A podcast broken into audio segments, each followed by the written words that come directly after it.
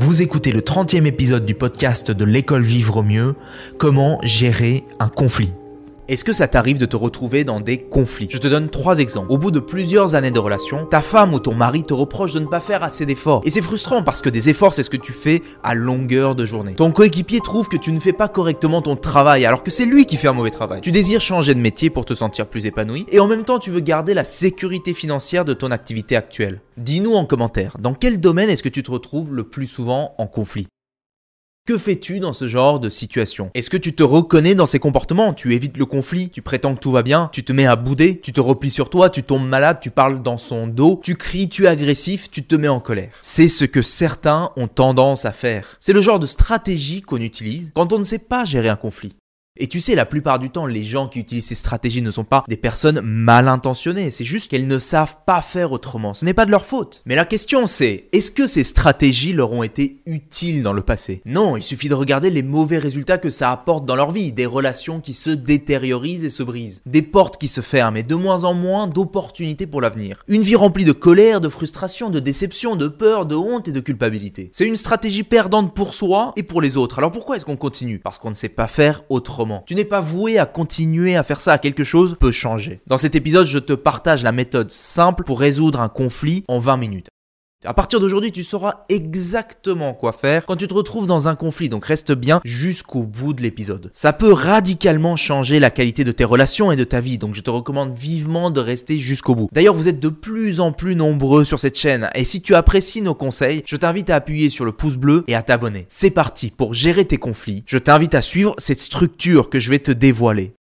Observe bien cette image. Est-ce que tu peux me dire de quelle couleur est cette robe? Écris ta réponse en commentaire, c'est important parce que tu vas voir que certains voient cette robe bleue et noire et d'autres la voient blanche et or. L'image est la même, mais pourtant nous l'interprétons différemment. C'est comme voir cette lettre sur le sol. Est-ce que c'est un M ou c'est un W? C'est une question de perspective. Alors tu vas me dire, à un moment donné, il faut être honnête, il faut voir la vérité en face, ne pas se voiler la face, arrêter de se mentir. Certaines vérités ne changeront pas et ça a toujours été comme ça. Il y a des faits scientifiques. Mais est-ce que c'est vraiment vrai? Tu sais, dans l'imaginaire collectif, la Terre était plate jusqu'à ce qu'elle devienne ronde. Une grande partie de ce qu'on prend pour vrai est une question de perspective. Quand tu observes le monde extérieur, tu vois, tu sens, tu touches, tu entends, tu goûtes, tu ressens. Parmi l'ensemble des stimuli que tu as, tu ne perçois qu'une partie de l'information. La partie de l'information sur laquelle nous portons notre attention dépend de nos filtres, notre passé, notre expérience, notre conditionnement. Notre représentation de la réalité n'est pas la réalité. La carte n'est pas le territoire. À ton avis, si toi et moi portons notre attention sur des parties différentes de la réalité, et qu'en plus on a dans notre inconscient une série de filtres qui dépendent de notre passé, de notre expérience et notre conditionnement, à ton avis, est-ce qu'on va porter des jugements différents ou des jugements identiques En conséquence, est-ce qu'on va ressentir des émotions différentes ou des émotions identiques? Et alors nous allons agir différemment ou agir de la même manière? Le prérequis pour résoudre un conflit, c'est que tu sois une personne avec suffisamment de discernement pour réaliser que deux personnes peuvent avoir des perspectives complètement différentes d'une même situation. Et ça vaut aussi pour l'autre. Avant de t'engager dans un conflit, demande-toi si l'autre personne est suffisamment mature pour comprendre que deux personnes peuvent avoir des perspectives complètement différentes de la même situation. Si ce n'est pas le cas, repars avec le sourire parce que ça ne sert à rien de chercher à résoudre un conflit avec une personne qui n'a pas ce discernement. Dès que nous prenons conscience que notre perception est la plupart du temps tronquée, partielle, nous pouvons commencer à prendre du recul sur ce que nous croyons voir et savoir. Envisager les autres perceptions pour les considérer dans notre propre champ perceptif. Devenir plus mobile dans nos positions et nos positionnements. Arrêter de vouloir convaincre. Arrêter d'imposer notre opinion comme une vérité universelle. Mieux communiquer en employant je plutôt que tu. Être plus ouvert à l'autre. Concrètement, voici ce que je te propose de faire. Au lieu d'affirmer, tu peux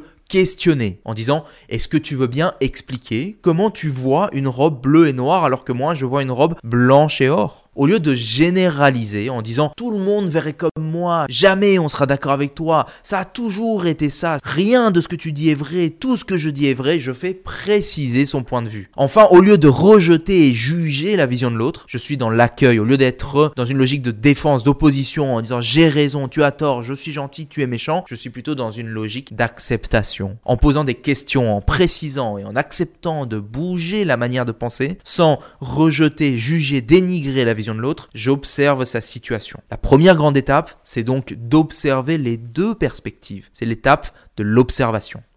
Ok, tu as observé, mais ce n'est pas pour autant que le conflit est résolu. Qu'est-ce qu'il faudrait faire ensuite? Eh bien, il y a maintenant quelque chose à faire que quand tu l'auras fait, ensuite tu pourras résoudre le conflit en seulement 20 minutes. Ça paraît dingue, non? Écoute bien, à ton avis, pourquoi est-ce qu'une personne s'énerve, est déçue, se met en colère? Ce sont des sentiments que l'on ressent quand il y a un écart qui est trop grand entre tes attentes et la réalité. Le but, c'est de reconnaître que tu as certaines attentes. C'est de te rendre compte que derrière ces attentes, tu as certains besoins qui ne sont pas satisfaits. En fait, les sentiments comme la colère, la déception, la frustration, ce sont des signaux pour te permettre de reconnaître que certains de tes besoins ne sont pas satisfaits. En fait, on peut même dire que tout conflit est une expression tragique de besoins non satisfaits. Maintenant que tu sais voir les perspectives, tu peux chercher à comprendre quels sont tes propres besoins et tu peux chercher à comprendre quels sont les besoins de l'autre qui ne sont pas satisfaits. Une fois que tu comprends tes besoins, les besoins de l'autre et que l'autre est suffisamment ouvert d'esprit pour comprendre ses propres besoins et tes besoins, à partir de là, tu n'as plus besoin que de 20 minutes pour résoudre le conflit et je t'explique comment. Une fois que tu as trouvé tes besoins satisfaits, une fois que tu as trouvé les besoins satisfaits de l'autre, tu vas pouvoir passer à la troisième étape.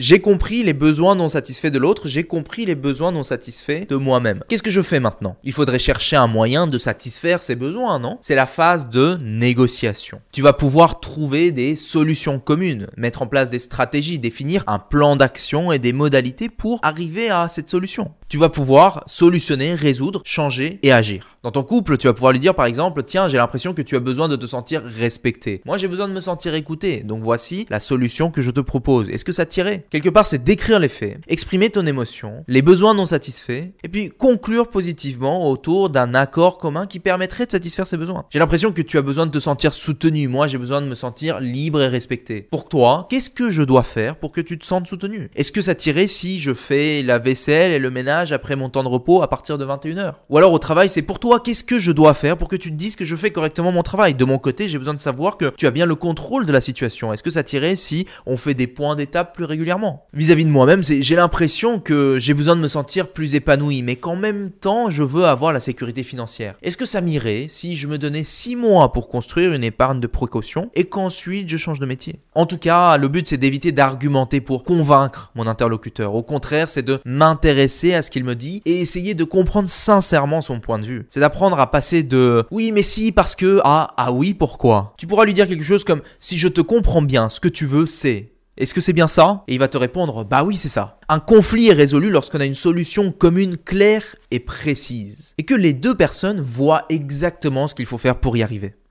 Alors en bonus, parce que souvent on a du mal à garder son calme et maîtriser ses émotions durant un conflit. Voici quelques techniques psychologiques. Lorsque tu ressens une vive émotion, observe-la. Une émotion c'est avant tout une sensation physique. Si tu la laisses être, elle finit toujours par s'estomper. Laisse l'autre personne finir de parler, reste stoïque pendant qu'elle parle. Lorsqu'elle aura fini de parler, laisse-toi quelques secondes avant de répondre, parce que ça te permettra de calmer tes émotions. Tu apparaîtras comme étant plus en contrôle de toi-même. L'image que l'autre a de toi ne peut pas changer l'image que tu as de toi-même. Ne prends pas les choses personnellement. Ne t'attends pas à gérer parfaitement le prochain conflit du premier coup. Chaque conflit est une occasion de t'améliorer et de pratiquer. En conclusion, souvent, face au conflit, on a des comportements pas très adaptés. On critique, on juge, on accuse l'autre. Alors qu'au fond, on veut juste être respecté, aimé, soutenu. Il existe de bien meilleures stratégies que la victimisation, le jugement, la fuite ou la violence. Les conflits sont inévitables. Ils sont le signal d'un dysfonctionnement. Mais la bonne nouvelle, c'est que grâce à ces conflits, tu vas maintenant avoir une opportunité de faire évoluer les choses. Focalisez-vous sur ces opportunités. Une meilleure stratégie est de communiquer en utilisant la structure que je viens de vous expliquer, observer les deux perspectives, comprendre les besoins et formuler une solution. Je te garantis que si tu appliques cette structure, tu vas radicalement changer la qualité de tes conflits et donc de tes relations et j'espère euh, de ta vie. On avance ensemble. Si cet épisode vous a plu, n'hésitez pas à le noter et à le partager autour de vous. N'hésitez pas à me solliciter pour un accompagnement individuel ou vous inscrire à l'école participez à nos conférences si vous avez envie d'aller plus loin. Vous êtes de plus en plus nombreux sur cette chaîne, vous envoyez beaucoup d'énergie positive. J'apprécie énormément et en retour, mon équipe et moi allons tout faire pour continuer de vous apporter du contenu de qualité. C'était Julien Kim, à la semaine prochaine, ciao